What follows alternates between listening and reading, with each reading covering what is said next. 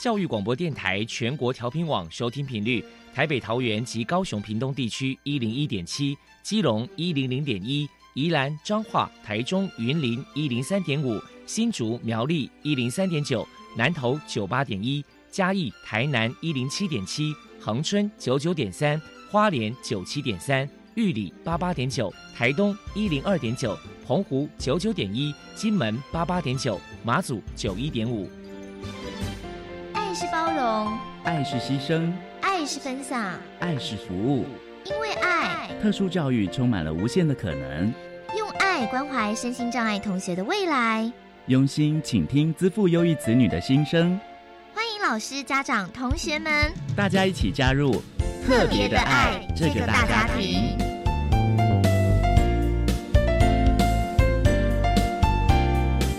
本节目由教育部学生事务及特殊教育司指导，国立教育广播电台监制，欢迎收听。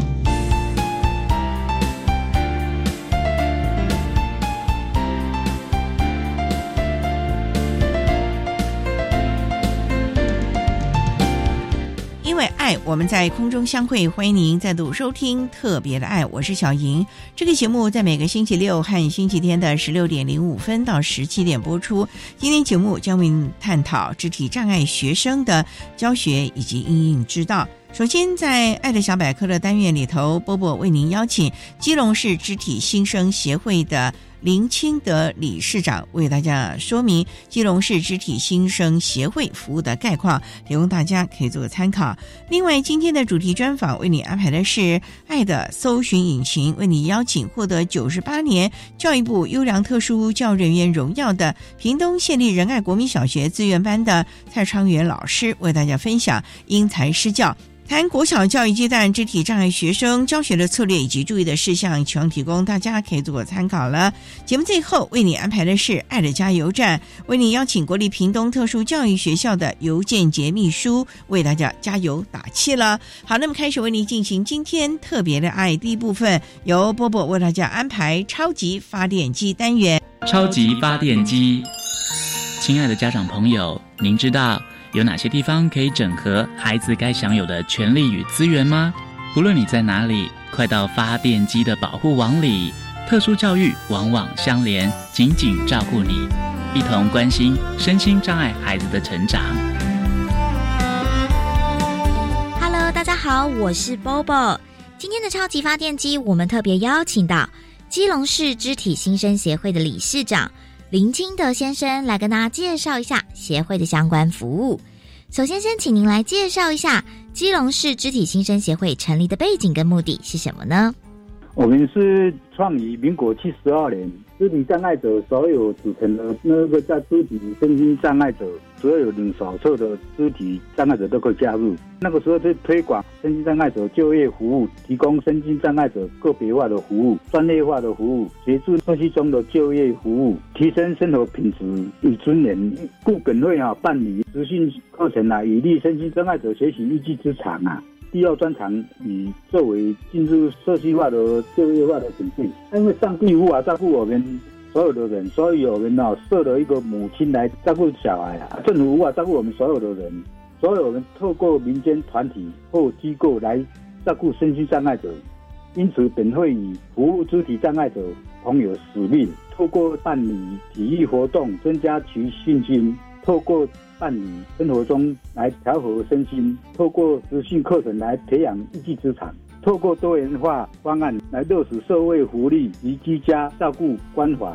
除了之外，新的福利政策我们会刊登在会信中，让会员了解说现在什么措施，等会另有设置参与全国性比赛优秀的奖励办法，子女那个奖学金实施了，及各自实施办法，鼓励帮助身心障碍者的朋友。我们会的宗旨自创始以来，一直朝向肢体障碍者社会福利目标经营。自民国八十年，这里成立多功能资讯执行中心，策划各类活动及研习课程，并与服务中心及相关机构保持良好沟通管道，提供社会各项服务资讯辅导。目前由协会推荐至各公司立服务优良会员。并辅导参加身心障碍者及公务人员考试。八十二年间，曾培训一百位考汽车职业驾照。曾经在八十四年间成立一个火后无线计程车队，成立歌唱班。与劳动部也有申请那个服务创意工作法及本会身心障碍洗车中心等等就业，突破身心障碍者就业瓶颈，协助会员专业。目前从事计程车服务业会员有近百人左右。曾经排版印刷设备。以电脑学习结合，让学员有实习操作的机会。本会创立的主要的目的宗旨是，除了协助身心障碍者职业重建，鼓励会员走出自我封闭的空间，建立健全的心理与健康身心，即是主要的任务。接下来，请理事长来说明一下，基隆市肢体新生协会服务的项目包含了哪一些？我们主要的任务是配合我们政府的政策，来发动社会的力量，协助肢体障碍的朋友建立自信、自立的职业重建为宗旨嘛。主要的任务第一项，身心障碍者的福利的计划建立的事项；第二项，我们是身心障碍者的，我们要互助啊，求助身心障碍者服务事项嘛。第三，我们身心障碍者就业辅导相关的事项；第四，关于我们障碍那个活动啊，都有举办嘛。年底我们都有举办。第五，我们是关于政府机关属于身心障碍者的问题，我们都会咨询办理嘛。第六，有各项公民领那个机构提升我们肢体残障朋友的任用啊，我们并为改善我们工作的效率嘛。啊，第七有我们有各项的那个机能啊，我们训练呐，有避光场事项。第八是关于开办那个肢体残障朋友那么基于的作品来表现。第九是关于加强国内外肢体身心障碍者健康机构及团体联系的配合事项。意思是促进那个无障碍的环境的建立，这样。理事长来谈一谈基隆市肢体新生协会曾经举办过哪一些活动呢？本会历年来曾办过导素描、绘画、书画、书法、陶艺、面包花、纸雕、烘皮、电脑文书、电脑绘画、中式烹饪等等休闲职业训练班，每年都还有办理文化观礼自强活动、新春团拜、中秋晚会、岁末联欢。还有我们的培训，那个一些回馈社会的，大家办理活动。我们在母亲节的时候感恩举办温馨的五月天，我们那个时候有关怀残障群嘛，啊捐血活动。曾经在九十二年七月间，在我们基隆市文化中心办理快乐捐血、唱歌卡拉 OK 活动，发动会员踊跃来捐血。那个时候曾社会举办公益啊，基隆市我们有得过金声奖、议长奖。身心障碍两个那个比赛啊，例如我们年度啊活动本会所有的基隆市身心障碍者哈为中心设计来办理活动，我们有邀请家属啦、义工啦及社会爱心人士哈、全民一起来共襄盛举会务哈。我们工作的重点是每个月我们都会发微信给会员了解最新的活动，其实本会的网站啊会让会员可随时在周。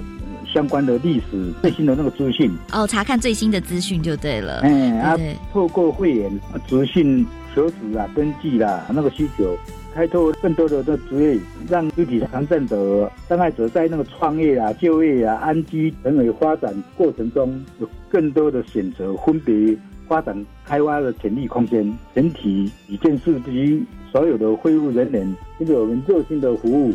以提升各联络机构的哈那个工作的效率，并随时哈更新会员移动的资料，提供家访啊服务啊，又更了解说他的会员的状况啊，以利于真正的协助能得到支持或尽力提供最适当的资源来服务啊。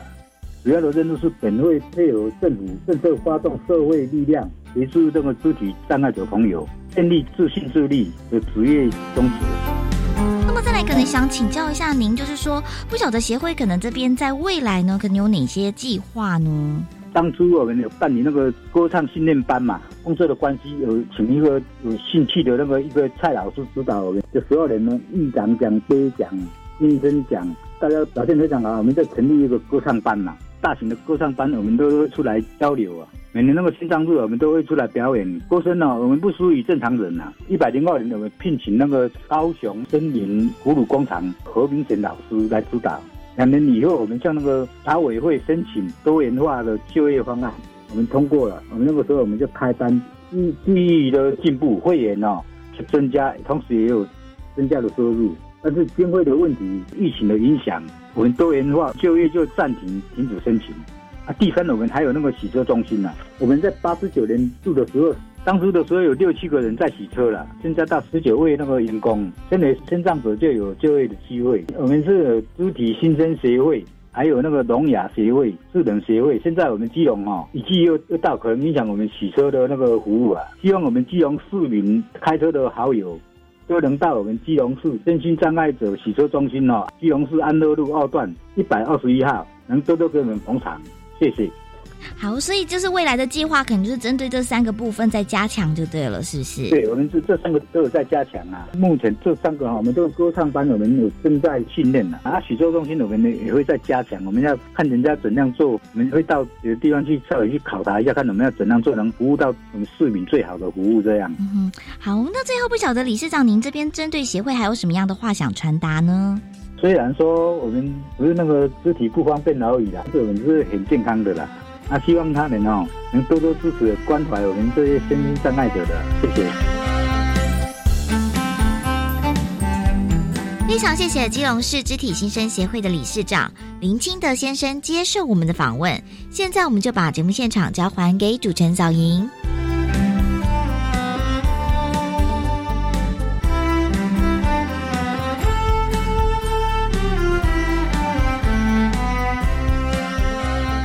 谢谢基隆市肢体新生协会的林清德理事长以及伯伯为大家介绍了基隆市肢体新生协会服务的概况，希望提供大家可以做个参考。您现在所收听的节目是国立教育广播电台特别的爱，这个节目在每个星期六和星期天的十六点零五分到十七点播出。接下来为您进行今天的主题专访，今天的主题专访为您安排的是爱的搜寻引擎，为您邀请获得九十八年教育部优良特殊教人员荣耀的屏东县立仁爱国民小学资源班的蔡昌元老师，为大家分享因材施教，谈国小教育阶段肢体障碍学生。教学的策略以及注意的事项，希望提供大家可以做个参考喽。好，那么开始为您进行今天特别的爱的主题专访，爱的搜寻引擎，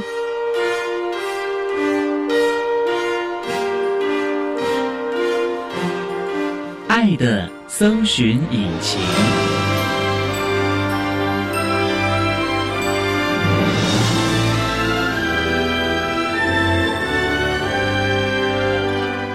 为大家邀请获得教育部九十八年优良特殊教育人员荣耀的屏东县立仁爱国民小学资源班的老师蔡昌元蔡老师，老师您好，主持人好，各位听众大家好。今天啊，特别邀请老师为大家分享因材施教，谈国小教育阶段肢体障碍学生教学的策略以及注意的事项。刚才我们介绍您是屏东县立屏东市的仁爱国民小学啊，那想请教仁爱国小在屏东什么地方呢？我们学校就在屏东市的市中心，离车站不远，大概一点多公里，坐车大概十分钟之内就可以到，所以交通很方便喽。是的，那学生是不是就是在学区附近的孩子们，没有跨区就读吧？我们学校比较特别一点，就是说学生数并不多。为什么？因为我们前面就是很大一个公园，后面就是我们万年系，左右两边都有国中、高中。所以我们学区的学生不多，现在是屏东市大学区。以前我们有很多是越区就读的小朋友，是因为他在屏东市嘛，交通也方便。对，可能家长也都在屏东市区工作，所以干脆早上就一块上班上学了。对，现在因为大学区，所以只要住屏东市，大概都可以自由选择学校。那会不会花太多交通时间嘞？才国小耶？交通时间就看个别学生的差异。那我们的特教生呢？我们学校的特教发展的蛮早，从民国五十二年，我们学校就成立了启人班。这个启人班当时主要是服务肢体障碍的孩子，就是那个时候那个年代有一波小麻痹的大流行，造成很多孩子不良于行啊，不方便行走。正好有个机缘，要特别提到挪威有一位毕大夫，就是我们屏东基督教医院的前身。他们那些医生到屏东来，看到这些小朋友行动不方便，所以有了一个收容的场所。一方面照顾这些孩子，那一方面给予这些孩子医疗。慢慢，一些孩子到了学龄阶段要入学，就有入学上的困难。当时就在这个机缘之下，由医院那边跟屏东县政府协商，在我们学校设立了所谓的启人班，启班的启，仁爱的人，让这些学龄孩子到学校来就读。但这些孩子有很多都还是住在机构，所以他们就是白天到学校就读，放学回去之后继续做复健。就在交往机构，那这个交往机构后来发展成屏东基督教医院，再由这个部门独立出来，就是我们现在的屏东基督教胜利之家。老师，你的意思是说，当年这群孩子这么小，就都不能住家里，要住在机构里面做复健或者是相关的医疗的协助了？对他们住在那边，而且那个时候我们的经济状况有很多家庭对这样孩子也不知道怎么处理，在经济方面也都有困难，所以有很多政治机构收容着。对，在教育这个部分，就是学校和机构一起来努力，让这个孩子可以快乐的学习，不会因为肢体上的缺陷而让他丧失了学习的机会了啊。这也是我们当年呢仁爱国小的历史啦。好，那我们稍待啊，再请获得九十八年教育部优良特殊教育人员荣耀的屏东县立仁爱国民小学资源班的老师蔡昌元蔡老师，再为大家分享国小教育阶段肢体障碍学生教学的策略以及注意的事项。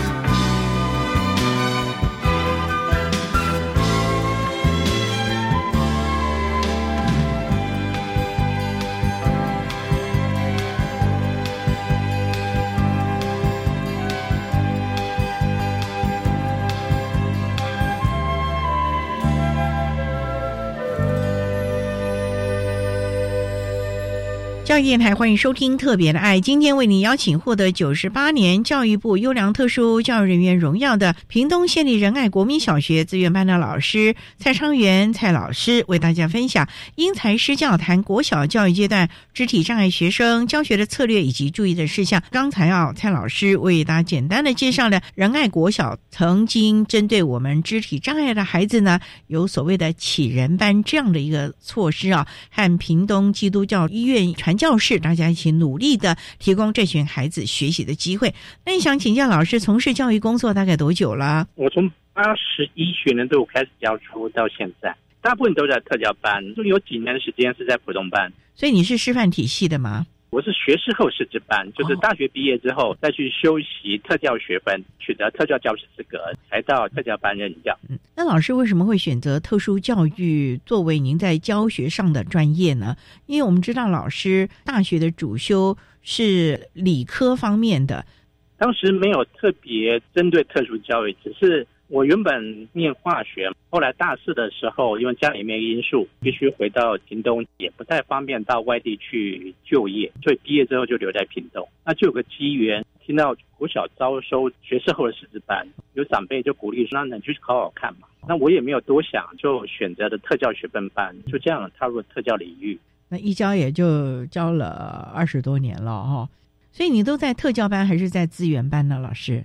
我早期是在启人班，就是我之前说的，我们学校最早开的启人班。那现在不叫启人班了，现在都叫集中式特教班。有一段时间接行政，转到普通班。那在一百零二年又回到特教体系，所以这也是蛮多不同的历练，了解了特殊教育。不管是集中式特教班或者是资源班教学的特色了，老师这么多年来啊，您觉得在特殊教育这个领域，我们台湾的特教是不是越来越进步了呢？从您当年所谓的启人班到现在呢，进步很多。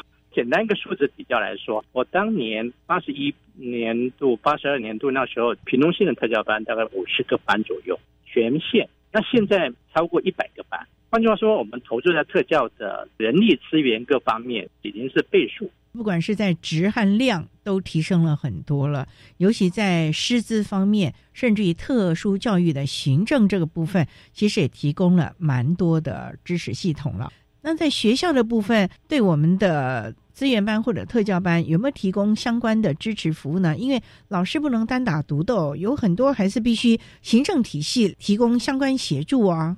行政体制相当重要啊，像我们学校来说哈，因为发展的早，目前班级类型多，班级数也多，所以我们会有辅导室有专责来协助特教业务，然后我们也有编制特教组，行政方面也提供比较多的人力资源。那全校的氛围呢？对于特殊教育的孩子以及特殊教育的支持度如何？学校的氛围没有很突出了。我比较喜欢说，我们学校对于特教大概就是很早就符合十二年国教，所以在我们学校大概有很多全校性的活动，就比较没有再分普通班、特教班，就是全校一起。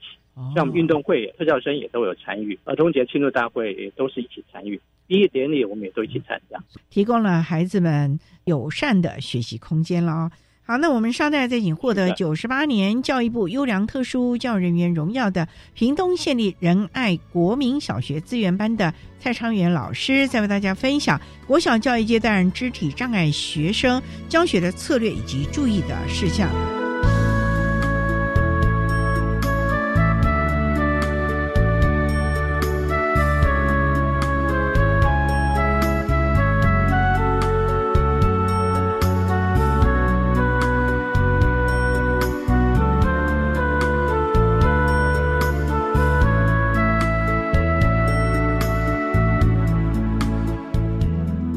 各位听众，大家好，我是一百一十二学年度身心障碍学生十二年四性辅导安置总招学校国立和美实验学校吴新红校长，在此说明本年度四性辅导安置重要时间流程，请我们各位家长以及老师来留意哦。一百一十二年的四性辅导安置呢，于一百一十一年的十一月十四号进行简章的公告，接下来会在明年一百一十二年的二月十五号到二月二十二号进行报名作业。一百一十二年的六月五号呢公告我们的安置结果。谢谢。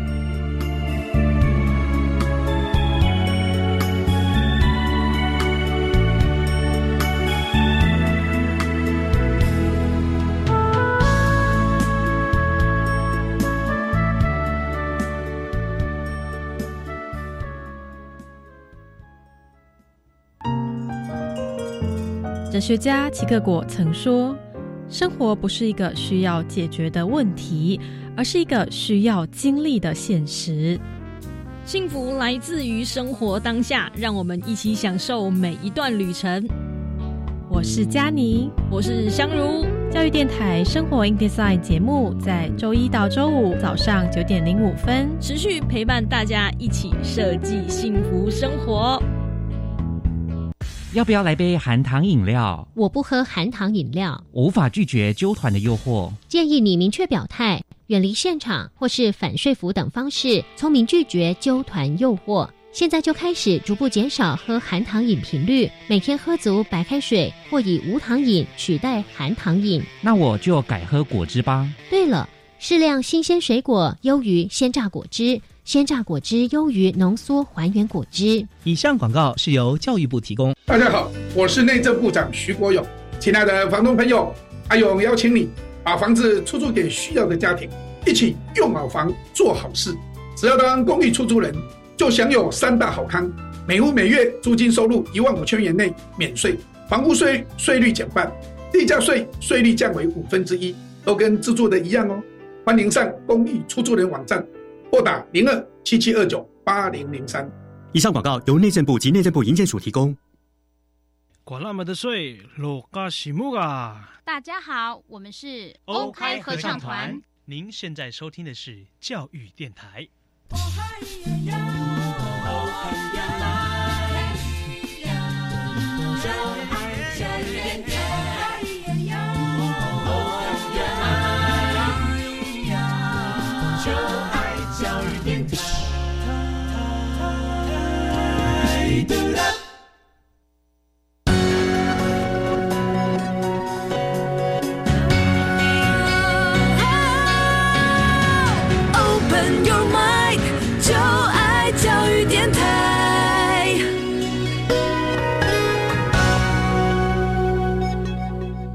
电台欢迎收听《特别的爱》这个节目，是在每个星期六和星期天的十六点零五分到十七点播出。今天为您邀请获得九十八年教育部优良特殊教育人员荣耀的屏东县立仁爱国民小学资源班的老师蔡昌元蔡老师，为大家分享因材施教谈国小教育阶段肢体障碍学生教学的策略以及注意的事项。那刚才在节目的第一部分，蔡老师为了简单的介绍了仁爱国小早期啊曾经。有针对肢体障碍的学生特别开设了启人班，也为大家分享了老师从事特殊教育的机缘。那想请教，针对我们肢体障碍的孩子啊，不管您过去的启人班，还有现在的资源班，或者是集中式的特教班，老师有没有一些在辅导孩子们学习，甚至于生活自理的能力呀，平常的生活的能力这个部分的一些教学的心得，可以跟大家分享呢？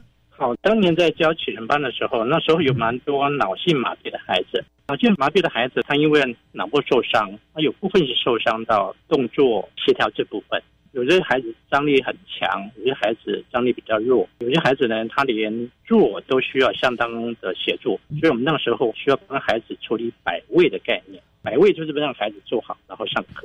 老师，我们知道啊，现在哦，教育现场其实有专业团队啊一块进入，早期就没有专业团队进入班级里面协助老师吗？还是这群孩子就像讲的，白天来上课，晚上就回机构继续复健呢，或者做相关的医疗的协助了呢？你刚刚说的那部分，那个在心理之家机构那个地方，因为。在森林之家那边，他们有专业的治疗师。不过八十二年、八十三年、八十四年那个时候有很大的转折了。所以转折就说，在八十四年之前有所谓机构设班，所以这些孩子他们在机构机构那边就有很良好的设备设施，有治疗师、特教老师帮这些孩子服务。八十四年之后，机构不能再设班，逐年减班，这些孩子怎么办？他们要回到学校体系。所以慢慢，除了特教老师之外，就会由县府聘请治疗师到学校协助老师。所以那样子的服务形态就延续到学校这边来，所以也就成了我们现在的专业团队一起协助大家协同教学了啊。针对您过往的经验呢，您在当初教导我们肢体障碍的孩子的时候，有没有一些您个人教导的经验呢？一天的作息来说，孩子到学校来坐着要上课，那怎么安排他的座位？刚才讲到那个摆位，所以我们学校会有蛮多特制的桌椅，还有附件上面所需要用的摆位椅。有些孩子是坐在摆位椅，然后用活动桌面来上课。做好之后要怎么上课？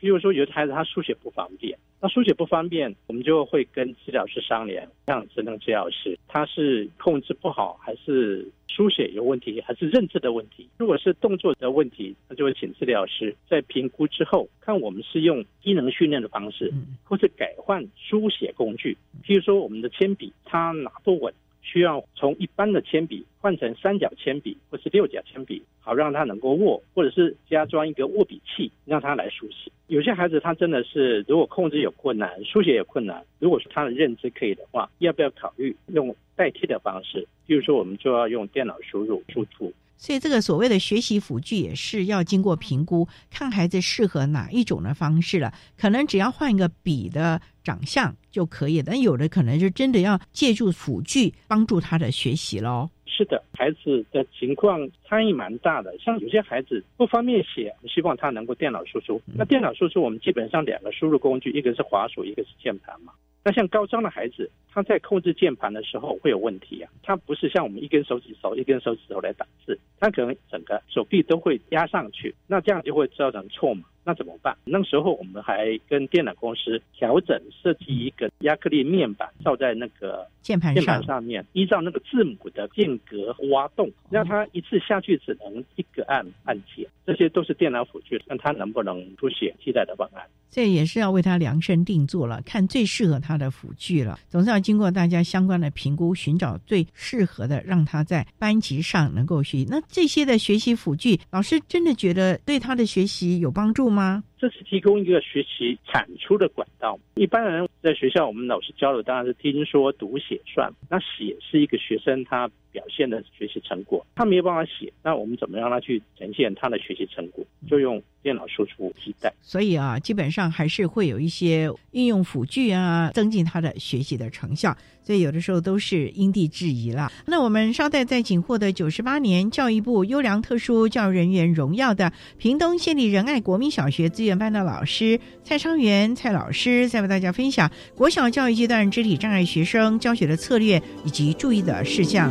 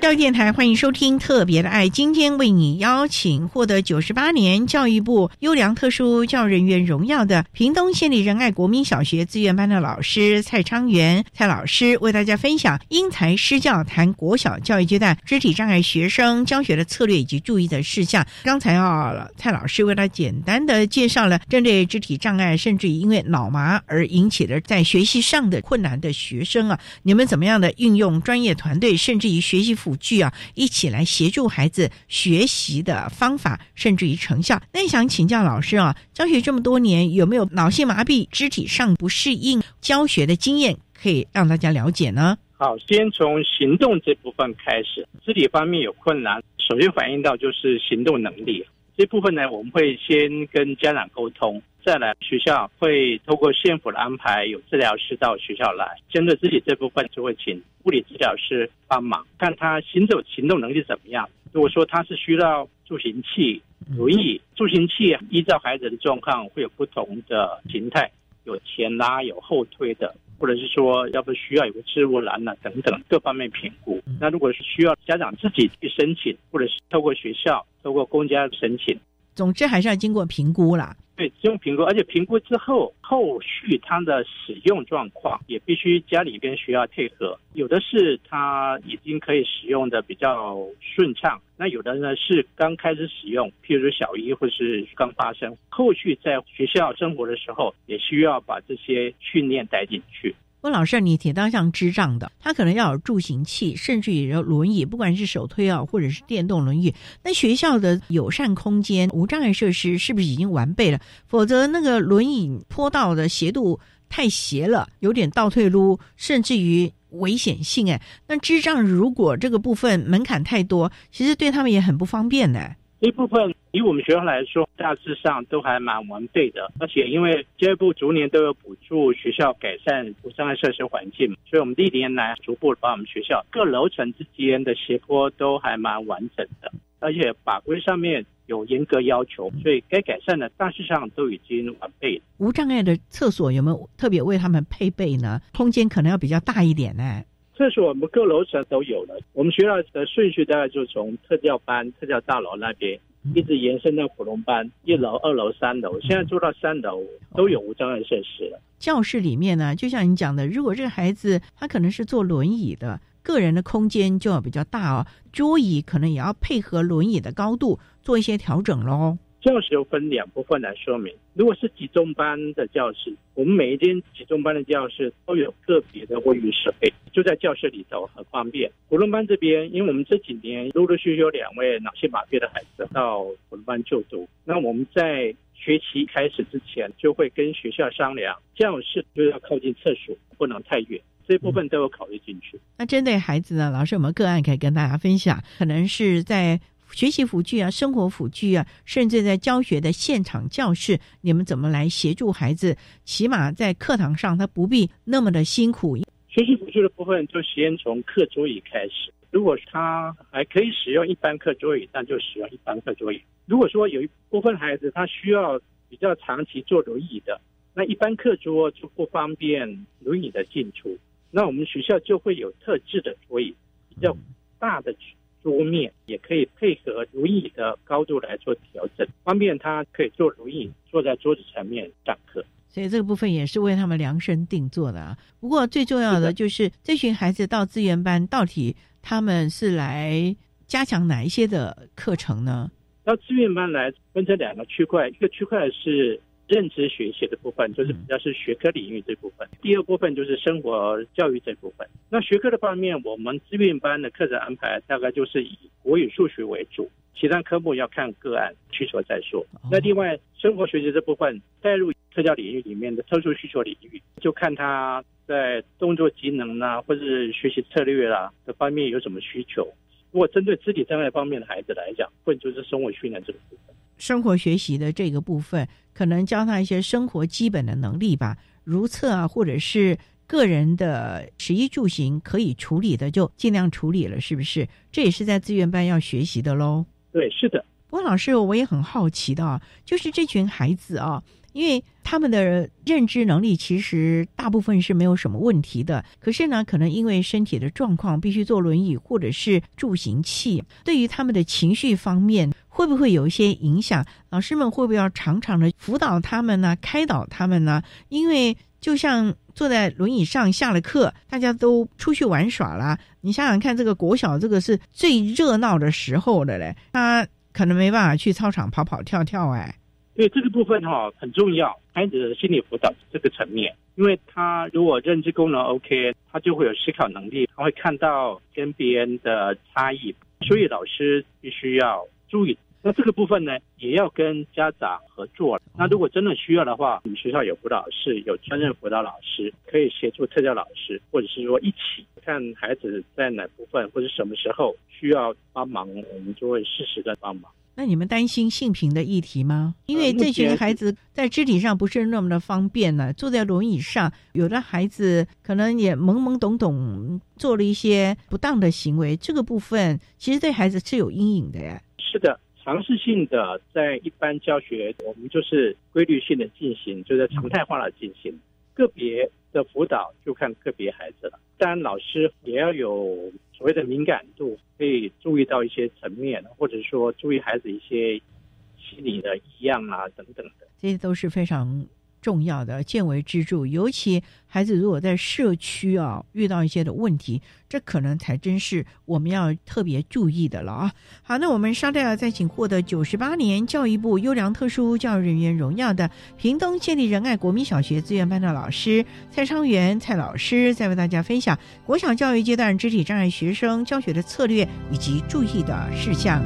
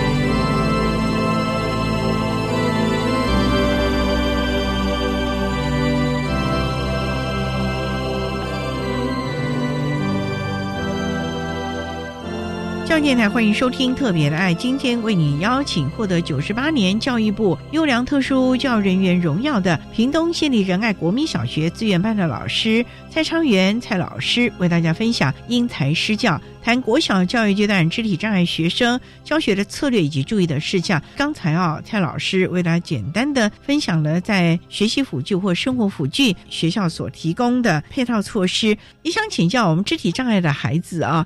那老师有没有一些其他的经验可以跟大家分享？例如说，像适应体育啊，或者是在班级融合这个部分呢？适应体育，因为我们有些孩子肢体受限，所以一般的体育活动他们可能做不来或者不适合。我们过去曾经带领孩子进行地板滚球的体育活动。地板滚球，它那个球的球形大小类似我们的垒球，只不过是因为它有特别设计，重量比较重。运动的方式很简单，就是有个母球，然后有蓝色的球、红色的球，可以两两对抗，或者红队跟蓝队对抗。母球先丢出去，然后红球跟蓝球就逐一丢出去，谁丢的比较靠近那个母球，那个白球就赢。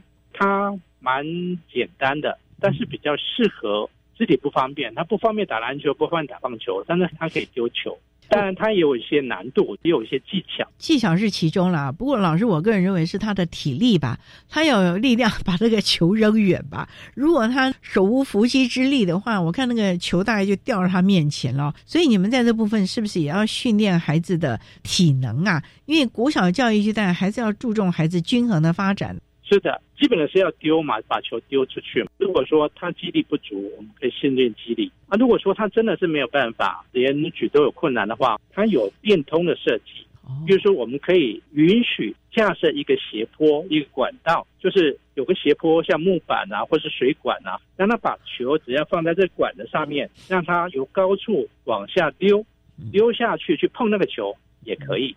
总而言之，还是要让孩子能够参与了。不过呢，提到了肢体障碍的孩子，一般来说他的认知功能其实是没有什么困难的。那在这个部分呢，家长的教养其实就很重要的。如何让孩子能够悦纳自己，客观的学习，面对生活中可能因为肢体的不方便而引发的困难呢，或者是不开心的事情，这个部分老师你们会不会也特别的跟家长沟通，期望在学校或者是家庭当中，大家能够共同协助我们的孩子，不管是在情绪方面啦、生活能力啊，甚至于人我关系方面呢？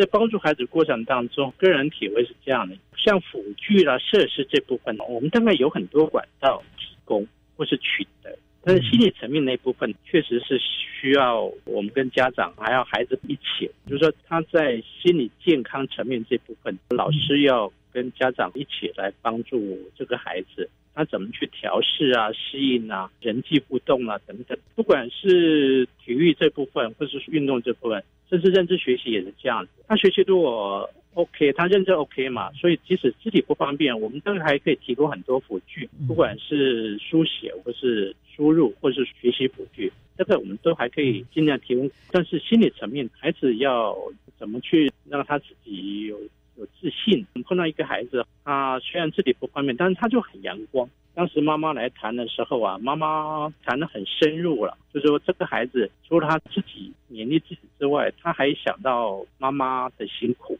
还会鼓励妈妈不用担心他，这是我印象还蛮深刻的。所以其实啊。孩子个人的个性啊，也是影响了他的生活和学习层面。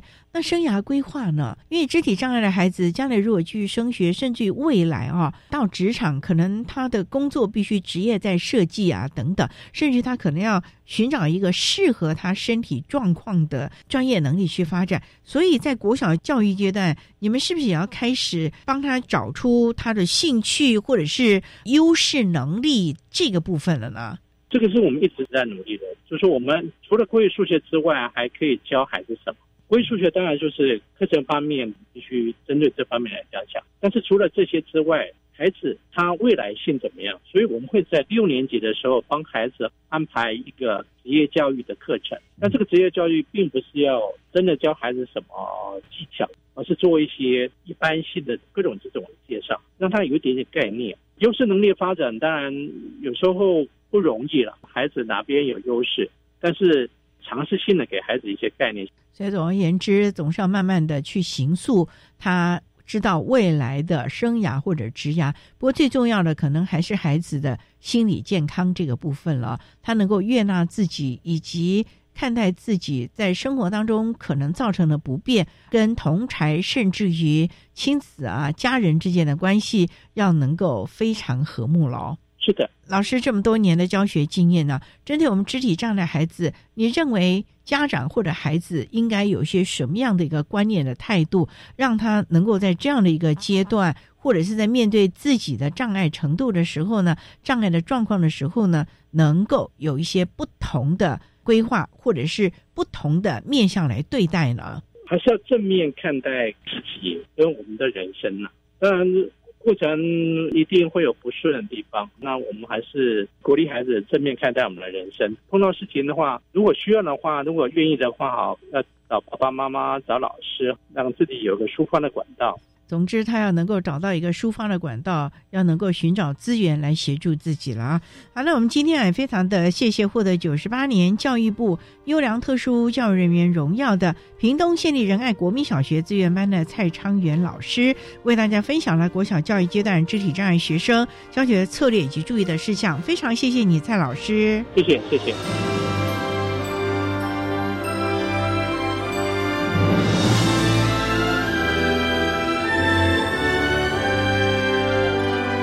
谢谢获得教育部九十八年优良特殊教育人员荣耀的屏东县立仁爱国民小学资源班的蔡长元老师，为大家分享了国小教育阶段肢体障碍学生教学的策略以及注意的事项，希望提供大家可以做个参考。您现在所收听的节目是国立教育广播电台特别的爱节目，最后为你安排的是爱的加油站，为您邀请国立屏东特殊教育学校的尤建杰秘书为大家加油打气喽。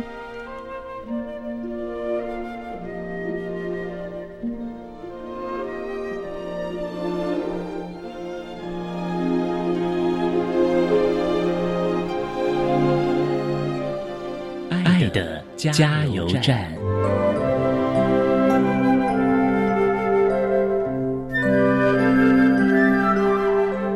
大家好，我是国立屏东特殊教育学校秘书尤建杰老师，在这边想给大家说一些话，来呼吁一下性别平等教育。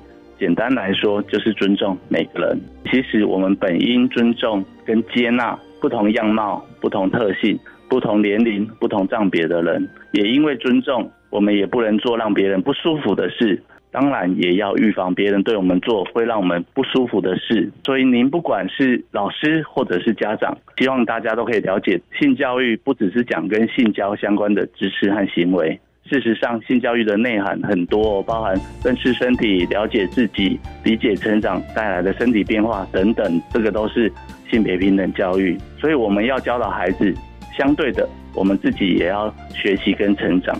那就让我们一起好好努力，营造性平友善的环境。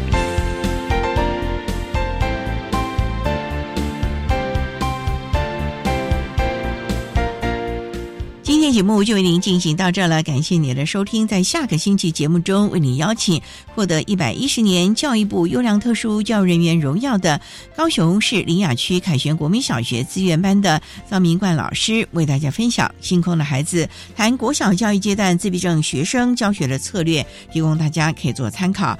感谢您的收听，也欢迎您在下个星期六十六点零五分再度收听特别的爱。我们下周见了，拜拜。